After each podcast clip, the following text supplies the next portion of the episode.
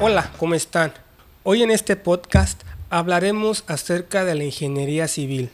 Es por eso que lo he titulado como ¿Es la ingeniería la madre de todas las ingenierías?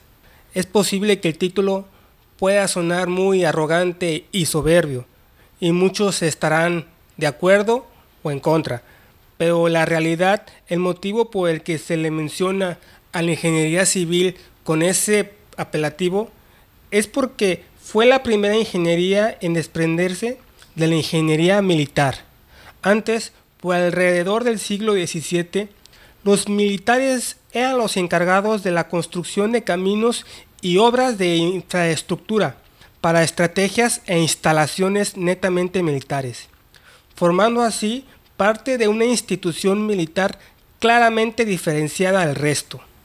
Y se le conoció así como ingeniería militar hasta que en el año 1750 un británico llamado John Smithson se autoproclamó ingeniero civil para diferenciarlo totalmente de lo militar. Realizó varias obras entre puentes y edificaciones, siendo la más conocida el faro Eddystone en el Reino Unido. Y fue así entonces como surgió el nombre de ingeniería civil. En 1771, John Smithson y un pequeño grupo de expertos en la materia se empezaron a organizar y a juntar para dar testimonios de los proyectos en los que participaban, sobre todo en puertos y canales, que eran las obras más comunes en aquella época, para así formar la primera sociedad de ingenieros civiles, o como lo conocemos aquí en México, Colegio de Ingenieros Civiles, para así instaurar la primera ingeniería. Pero también hay que darle crédito y reconocer a la minería y a la mecánica que fueron pioneras y parte fundamental para el desarrollo de todas las ingenierías. Pero la mayor razón para considerar a la ingeniería civil la madre de todas es porque indudablemente el trabajo del ingeniero civil está directamente relacionado con la vida y el entorno de la mayoría de todos los seres humanos. Como ya lo he comentado anteriormente, sin la ingeniería civil no habría ni vivienda ni infraestructura vital y necesaria como la que hoy en día usamos. Además, también ha sido piedra angular para el desarrollo y evolución de las demás ramas de la ingeniería.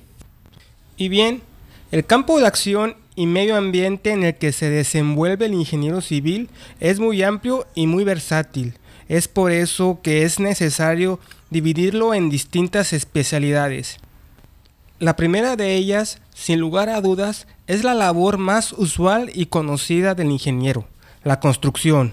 Es aquí donde lo que se tiene proyectado, o sea, lo que se tiene dibujado en planos, se materializa en realidad es a lo que nosotros llamamos o conocemos como la obra.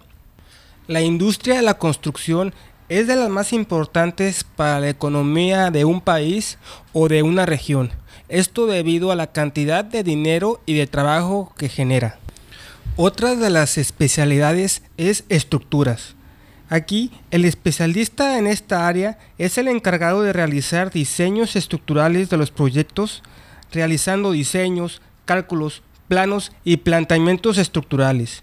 Es de las especialidades de mayor riesgo, esto debido a la cantidad de vidas que depende de un correcto diseño estructural. La siguiente especialidad es la geotecnia.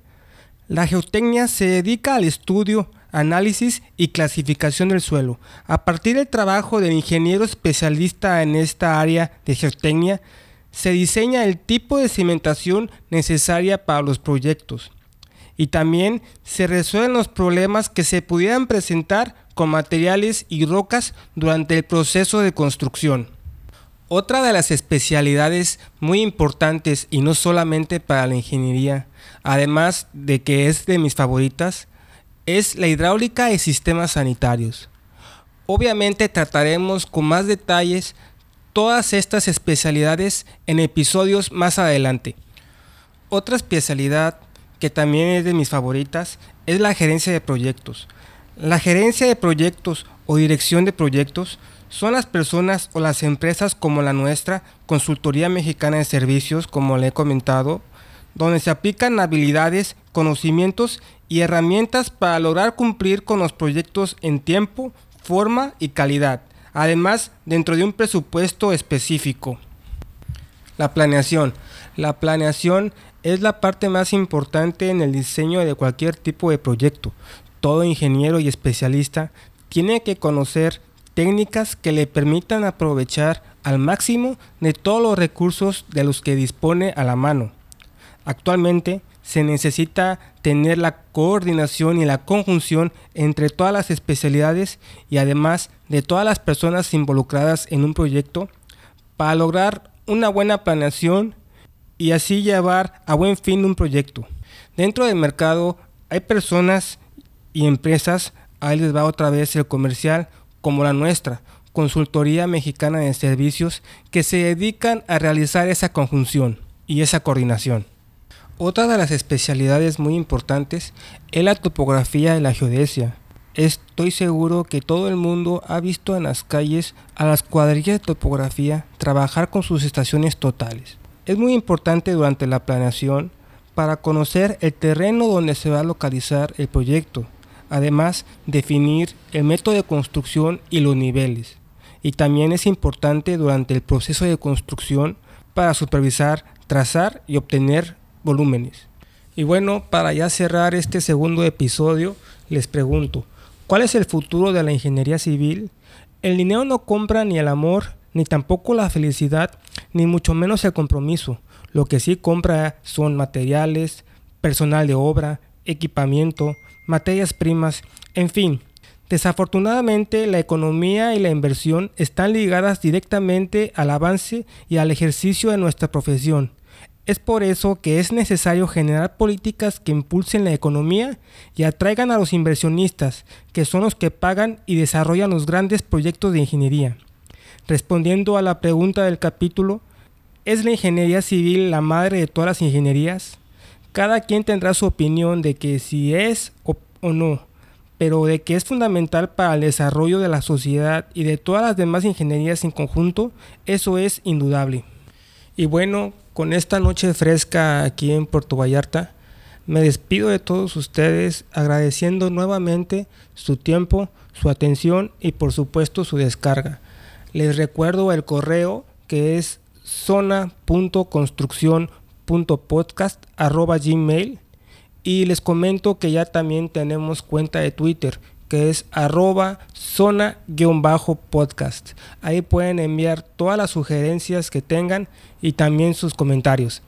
Eh, bueno, me despido de todos ustedes. Que tengan un excelente día y una mejor vida por venir. Muchas gracias. Hasta pronto.